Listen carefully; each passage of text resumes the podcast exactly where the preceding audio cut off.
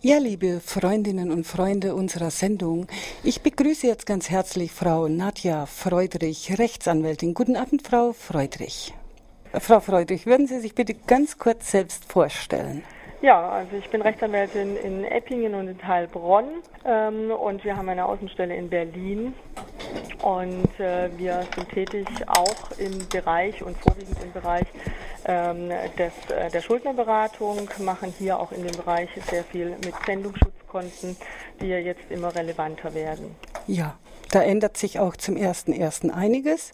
Da kommen wir später drauf. Jetzt wollen wir erstmal für die Leute, die sich damit nicht so auskennen, überhaupt mal erläutern, was ist denn das, dieses Pfändungsschutzkonto?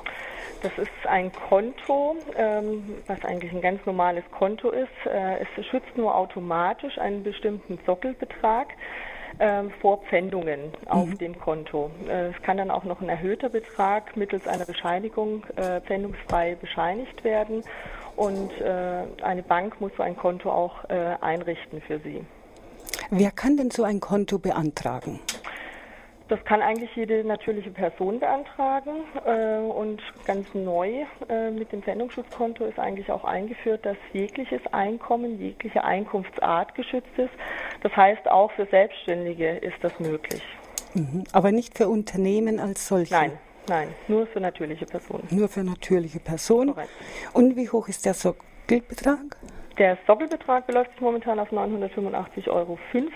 Das heißt, das ist auch dieser Betrag, der von der Bank eigentlich gar nicht als Bescheinigung vorgelegt werden muss. Also bei der Bank nicht mit einer Bescheinigung vorgewiesen werden muss, sondern äh, das ist der Betrag, der automatisch geschützt sein muss. Mhm. Gibt es besondere Voraussetzungen oder überhaupt keine? Es kann also ein Gehalt geschützt werden, es können Sozialleistungen geschützt werden. Ja, jede Einkunftsart, ja. Egal was. Mhm. Braucht man, also für die 985,15 Euro brauche ich überhaupt keine Nachweise gegenüber der Bank.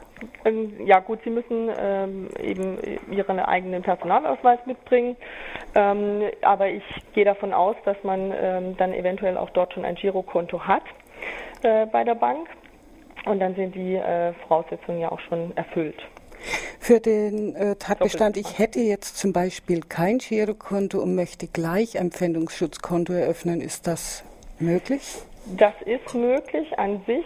Die Banken ähm, sind dort nicht ganz einheitlich tätig. Ich möchte nicht sagen, dass sich manche Banken sträuben, aber äh, es besteht kein Anspruch auf Errichtung eines Girokontos, welches dann in ein P-Konto umgewandelt wird.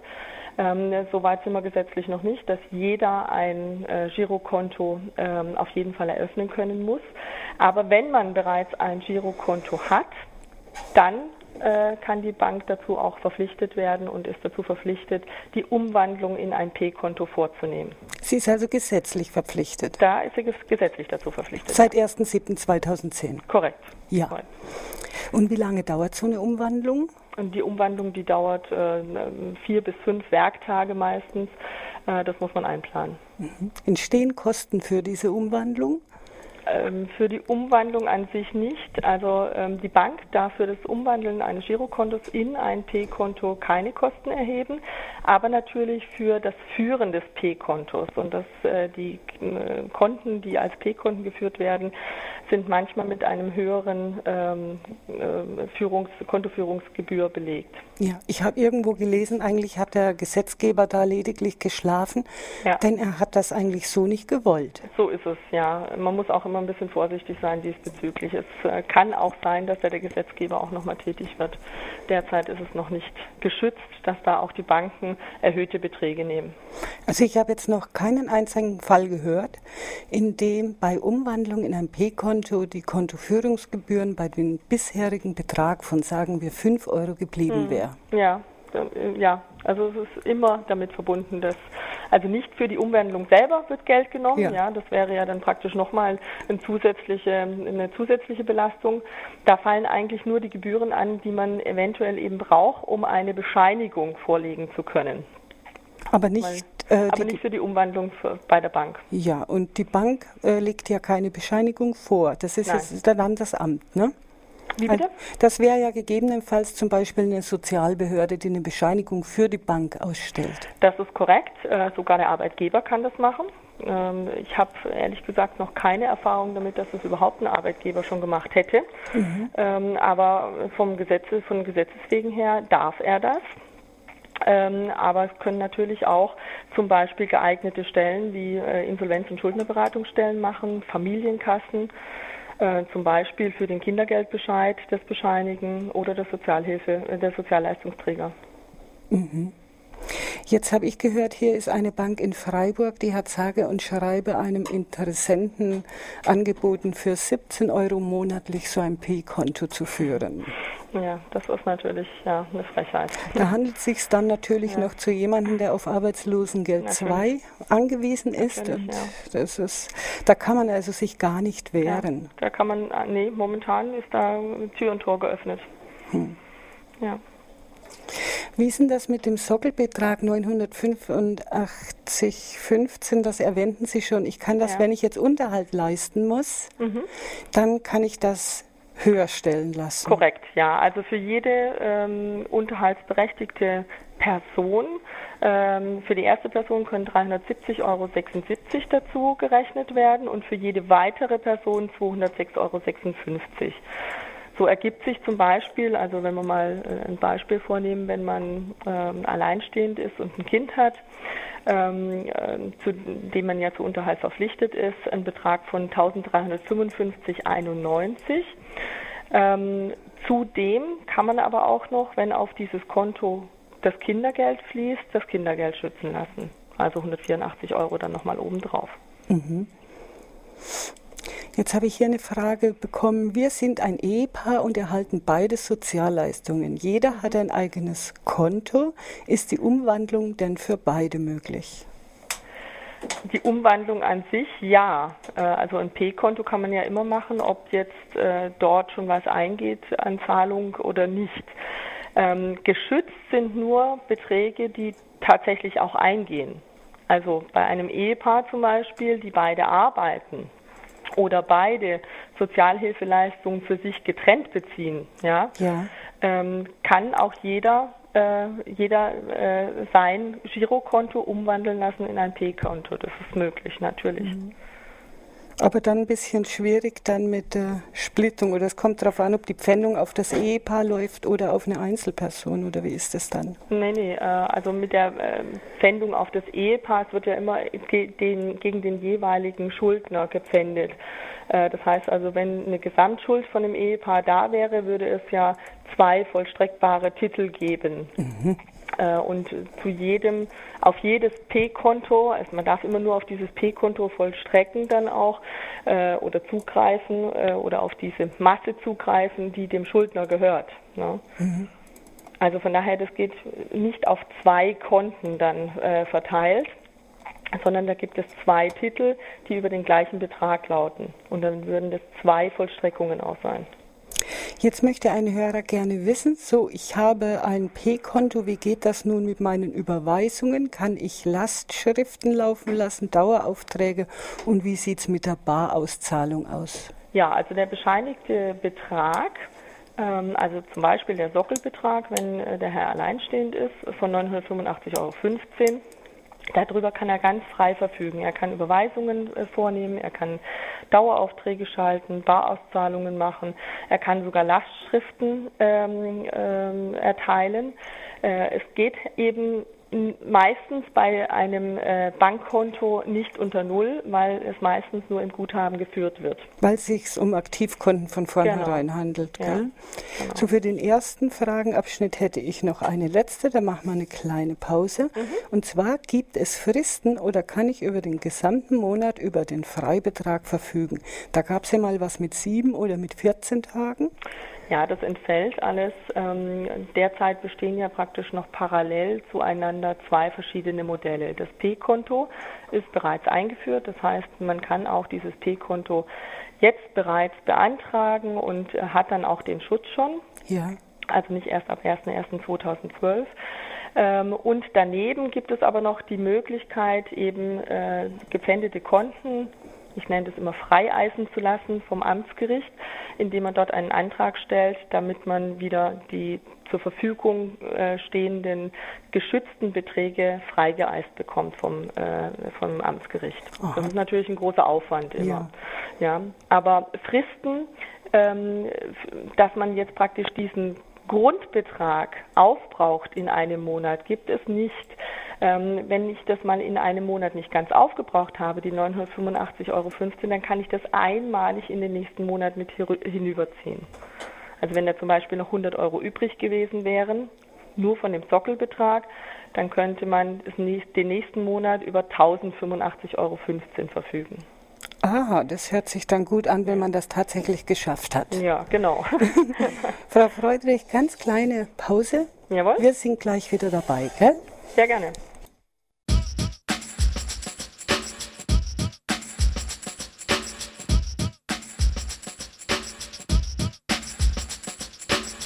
Frau Freudrich, können wir weitermachen? Ja, gerne. Wunderbar.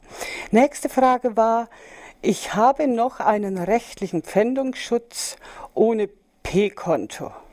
Ob man den noch hat, wahrscheinlich dann nach dem 01.01.2012, so ja, verstehe ich jetzt, jetzt mal ja, Frage. ich bin gerade am Rätseln. Ja, ich gehe davon aus, dass es so gemeint ist. Ähm, also der herkömmliche Pfändungsschutz, äh, den gibt es nicht mehr. Es gibt in Zukunft nur noch den Schutz über das P-Konto, über das Pfändungsschutzkonto.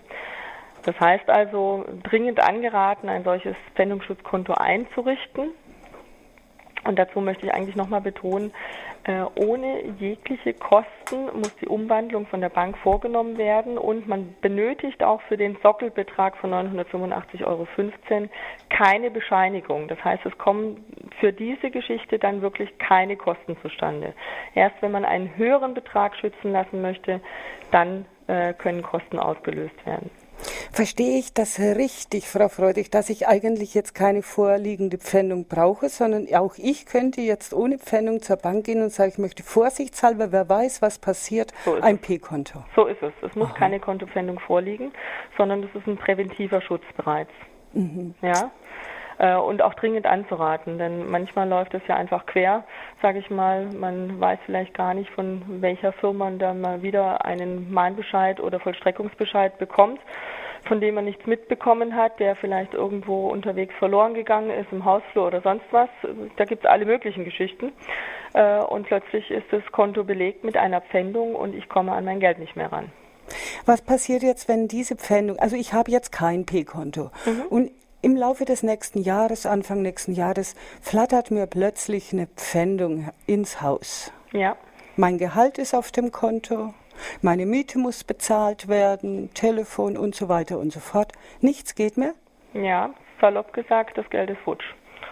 Ein für alle Mal oder kann ich das wieder irgendwie erkämpfen? Nein, also dieser normale herkömmliche Pfändungsschutz, den es bis jetzt gab, mhm. den haben Sie nicht mehr, wenn Sie kein P-Konto haben. Die Einkunftsarten sind nur noch über das P-Konto geschützt. Also ich bin echt persönlich etwas erstaunt. Am 1.7.2010 werden Leute, die damit betroffen sind, mhm. geschützt. Ja. Und jetzt werden sie wieder schutzlos gestellt, wenn sie sich Sofern nicht... sie es noch nicht haben, ja. ja korrekt. Genau. korrekt. Ja. So ist der, der Umkehrschluss der ganzen Geschichte. Wir hatten jetzt ein halbes Jahr sozusagen zweiläufig die zwei guten Modelle. Und ja, das bisherige fällt eben jetzt weg. Mhm. Also dann kann es mir passieren, dass äh, ich meine Miete nicht bezahlen ja. kann, meine Energie. Ja. Kann und alles passieren und sie unterliegen etlichen Problemen. Das kann man sagen, ja. ja. So, dann habe ich hier noch eine Frage. Ich habe ein P-Konto rechtzeitig in 2011 äh, eingerichtet und bei mir laufen mehrere Pfändungen verteilt auf vier Gläubiger. Mhm. Äh, wie geht es dann mit dem P-Konto? Hm, ganz genauso. Also der geschützte Betrag ist eben geschützt, egal wie viele Pfändungen dort drauf sind. Das ist auch ganz egal, woher die kommen. Äh, es betrifft immer nur diesen geschützten Betrag. Wie erfahren die Gläubiger, dass ich äh, einen Pfändungsschutz habe? Na, die versuchen auf das Konto zuzugreifen, wie bisher auch. Und dann ähm, muss die Bank Ihnen berichten, hier besteht ein Pfändungsschutzkonto in der in der Höhe. Dann müssen die Banken, deswegen brauchen die auch eine Bescheinigung, wenn es über den Sockelbetrag hinausgeht, nachweisen, ähm, dass sie so eine solche Bescheinigung vorliegen haben und deswegen auch das Konto in der Höhe geschützt sein darf. Mhm. Und da geht die Bank hin und sagt, und damit habe ich äh, das Recht, auch mehr Führungsgebühren zu verlangen. Ja, wahrscheinlich. Das ist der, um, das ist der Umkehrschluss. Ja, das kann, kann, die Bundesregierung immer noch nicht vorschreiben, was die Wirtschaft daraus macht. Ja. Haben Sie die Hoffnung, dass äh, die Regierung oder sagen wir der Gesetzgeber da noch eingreifen wird? Ich denke nicht, nein. Oh. Ich denke, in die Wirtschaft wird man da nicht eingreifen können. Mhm. Persönliche Meinung. Also ja. ich weiß nicht, wie die Entwicklung dort laufen wird. So, weitere Frage. Im Februar 2012, also wenn ich im Februar 2012 nach Arbeitslosengeld 2 Bezug äh, wieder Arbeit finde, Mhm. Und mein Nettoeinkommen, sagen wir einfach mal 150 Euro monatlich über meinem pfändungsfreien Betrag ist, äh, was, wie geht es dann? Naja, dann werden diese 150 Euro gepfändet. Dann stehen die der Pfändung zur Verfügung. Und je nachdem, wie viele Pfändungen und äh, ob bevorrechtigte Pfändungen vorhanden sind, werden eben die Pfändungen dann bedient. Mit also, diesen 150 Euro, die über dem Pfändungsfreibetrag sind.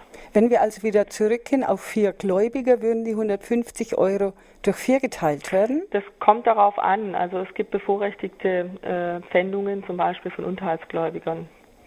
Das kann sein, dass die dann zuerst bedient werden. Mhm. Also wenn ich jetzt meinen Unterhalt für Sohnemann nicht bezahlt habe. Genau, genau. Auf gut Deutsch. Wird, ja. Mhm. Das sind vorrangige Pfändungen. Ab wann würden Sie denn empfehlen, dass man zur Schuldnerberatung geht? Naja, zur Beratung an sich, äh, sage ich jetzt mal, sollte man auf jeden Fall gehen, wenn man das Gefühl hat, man kommt, man steckt irgendwie fest und man kommt nicht mehr weiter. Ähm, denn eine Erstberatung ist kostenlos. Äh, das ist sowohl also es gibt natürlich immer, ja, wie soll ich es ausdrücken, ein paar schwarze Schafe, darunter auch. Ähm, aber es gibt ja sehr viele Verbände, Caritas, Diakonie und dergleichen, ähm, die kostenfrei auch die Schuldenberatung durchführen. Dann gibt es ähm, zum Beispiel Vereine, wie wir es einer sind. Wir bieten die Erstberatung vollständig kostenlos an. Das heißt, man hat da einen Freischein, auch wirklich seine Fragen loszuwerden. Wir werden dann aber halt in der Insolvenz, wenn wir tätig, also in der Vorbereitung der Insolvenz ähm, im Schuldenbereinigungsverfahren, ähm, wenn wir tätig werden, dann entstehen Kosten. Und das hängt davon ab, wie viele Gläubiger vorhanden sind. Bei uns hängt es nicht davon ab, das gibt es aber auch bei anderen Schuldenberatungsstellen, ähm, wie hoch die Verschuldung ist. Mhm. Ja. Und wenn jetzt da jemand zu Ihnen kommt, und das wird ja wahrscheinlich öfters der Fall sein, bei dem die Taschen eh schon gänzlich leer sind. Ja. Hm? Ja, ähm, muss ich sagen, haben wir in Baden-Württemberg leider momentan noch nicht die Möglichkeit, das über die Beratungshilfe abzurechnen. Also bei uns in den Landkreisen funktioniert das momentan überhaupt nicht. Ähm, es müsste eigentlich einen Beratungshilfeeinspruch dafür geben. Es gibt ihn auch in einigen Bundesländern. Ähm, Niedersachsen ist meines Erachtens äh, ein, ein Land, wo wir äh, diesbezüglich auch so arbeiten können. Es wäre, würde uns sehr entgegenkommen. Wir erstreiten das zum Beispiel auch gerade in Bremen, Bremerhaven. Ähm, weil wir wirklich dafür sind, dass eben dort auch die Leute, die sowieso schon in die Schieflage getreten sind, nicht nochmal weitere Kosten aufwenden müssen. Von welchen Kosten reden wir denn da? Das kommt eben darauf an, wie viele äh, Gläubiger vorhanden sind. Das wird in der ersten, in der ersten Beratung auch dargestellt, wie das läuft. Äh, ich kann vielleicht mal ein Beispiel machen. Ja. Also, was hatte ich heute Nachmittag? Heute Nachmittag hatte ich ähm, zum Beispiel jemanden da, der hatte 13 Gläubiger. Äh, der hat einen Gesamtbetrag zu zahlen in Höhe von äh, rund 550, 600 Euro. Das hängt auch immer so ein bisschen damit zusammen, wie die Gläubiger, ob die Gläubiger schneller oder kürzer reagieren. Das heißt, ob man sie mehrfach anschreiben muss und nochmal nachfragen muss oder ob man äh, sofort äh, wieder die Antwort bekommt. Das hängt also von dem Porto ab, was wir dann auch ausgeben. Ähm, und dieser Betrag kann dann zu einer bestimmten Quotenhöhe gezahlt werden. Das waren jetzt in dem Falle äh, Ratenzahlungen von 95 Euro im Monat. Mhm. Und die werden dann eben erst bedient und immer, dann gibt es so einen Ablaufplan, ähm, immer nach einer bestimmten ähm, Rateneinzahlung wird ein bestimmter Arbeitsschritt von uns wieder ausgelöst. Mhm. Das heißt, in dem Falle würde es dann so rund neun Monate dauern. Also da habe ich das richtig verstanden, 13 Gläubiger auf knapp 600 Euro. Korrekt. Was ist für alles? die Kosten der Schuldenberatung. Ne? Ja. Wenn es tatsächlich, mhm. also da, da inbegriffen ist auch schon entweder, dass es zu einem Vergleich kommt, außergerichtlich, oder dass eben ein Antrag zum Gericht gestellt werden muss, ein Insolvenzantrag. Mhm. Ja? Und ähm, dann aber, äh, wenn der Insolvenzantrag gestellt ist, werden ja weitere Kosten für die Insolvenz beim Gericht und beim Treuhänder ausgelöst. Da kann man so ungefähr mit 2.500 Euro rechnen. Die dann nochmal draufgesattelt werden. Die dann nochmal draufgesattelt werden, ja, auf das Ganze.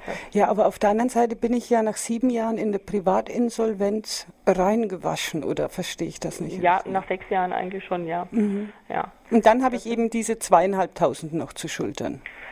Ähm, genau, also es ist so, wenn man einen Antrag bei Gericht gestellt hat, dann kann man den Antrag verbinden mit, einer, so, mit einem, äh, einem Stundungsantrag hinsichtlich der Gerichtskosten und die Gerichtskosten äh, schließen auch die äh, Kosten des Treuhänders ein. Und dann würde das nach sechs Jahren, nach Restschuldbefreiung, äh, dann zur Zahlung fällig. Man könnte es nochmal verlängern lassen, unter Umständen, wenn man dann noch arbeitslos ist oder so weiter, ähm, auf weitere vier Jahre zu Stunden aber dann wird es auf jeden Fall fällig. Deswegen raten wir zum Beispiel an, ähm, zu den Beträgen, die man in der Insolvenz abführen muss, das ist klassischerweise der Betrag, der auch gepfändet werden könnte, äh, und vielleicht noch ein bisschen freiwilliger Betrag mehr, ähm, nochmal 40 bis 60 Euro monatlich zurückzulegen, dass man eben nach diesen sechs Jahren auch wirklich schuldenfrei ist und die Gerichtskosten komplett zahlen kann. Mhm. Jetzt muss ich aber nochmal aufs P-Konto zurück, denn eine Frage ja. liegt vor, und zwar Schufa-Eintrag. Wie ist das mit der Schufa bei P-Konto? Ähm, die Schufa ist dazu verpflichtet, also die Banken melden es der Schufa. Die Schufa ist dazu verpflichtet, das auch einzutragen. Äh, sie darf es aber nicht äh, für andere Zwecke preisgeben. Das heißt aber auch, ähm, es besteht eine Pflicht, dieses P-Konto eintragen zu lassen. Das hängt einfach damit zusammen, dass keine, äh, dass da immer nur ein P-Konto geführt werden darf. Yeah. Man macht sich strafbar sogar, wenn man ähm, falsch versichert, dass man noch kein P-Konto hätte und ein zweites eröffnet. Ja, das mhm. ist ja ein Betrug insofern, also jetzt mal untechnisch gesprochen, ein Betrug daran, dass man zweimal seinen Sendungsfreibetrag äh, in Anspruch nimmt. Mhm. Und an dieser Stelle noch die Frage, wann äh, erlischen eigentlich diese Eintragungen in der Schufa zurzeit? Das kommt drauf an. Also man kann ja, wenn die Forderung ähm, gelöscht, äh, also kann, kann ja Löschung beantragen, wenn die Forderung zum Beispiel erloschen ist. Mhm. Ja, da muss man sich aber auch teilweise aktiv darum bemühen. Mhm. Ja. Also von alleine wird das nicht nach irgendwelchen Jahren oder so?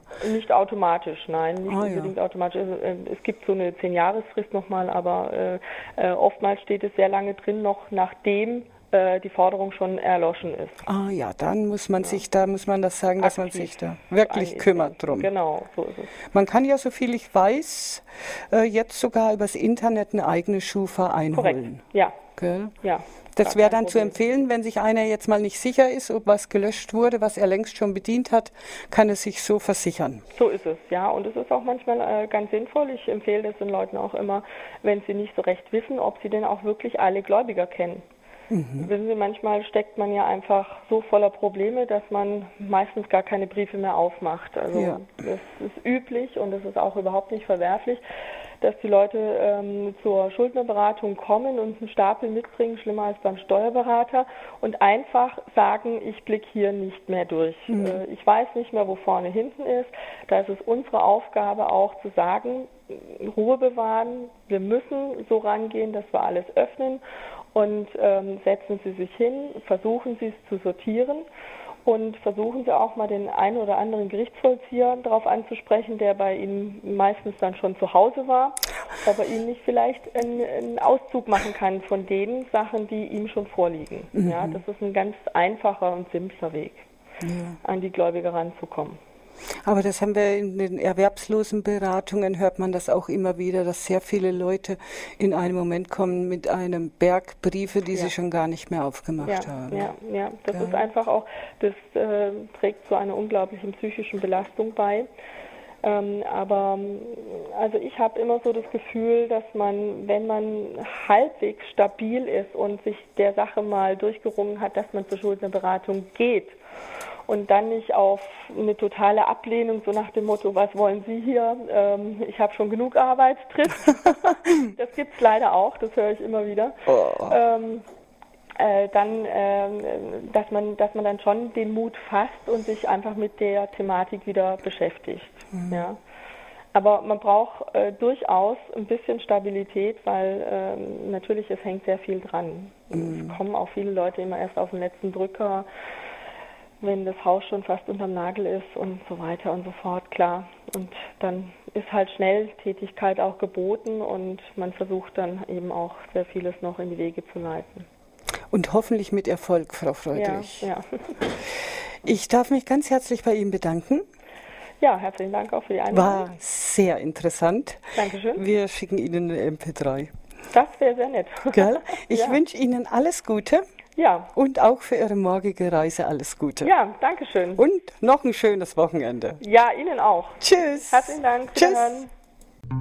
Das Erwerbslosenradio von Radio Dreieckland 102,3 MHz. Livestream www.rdl.de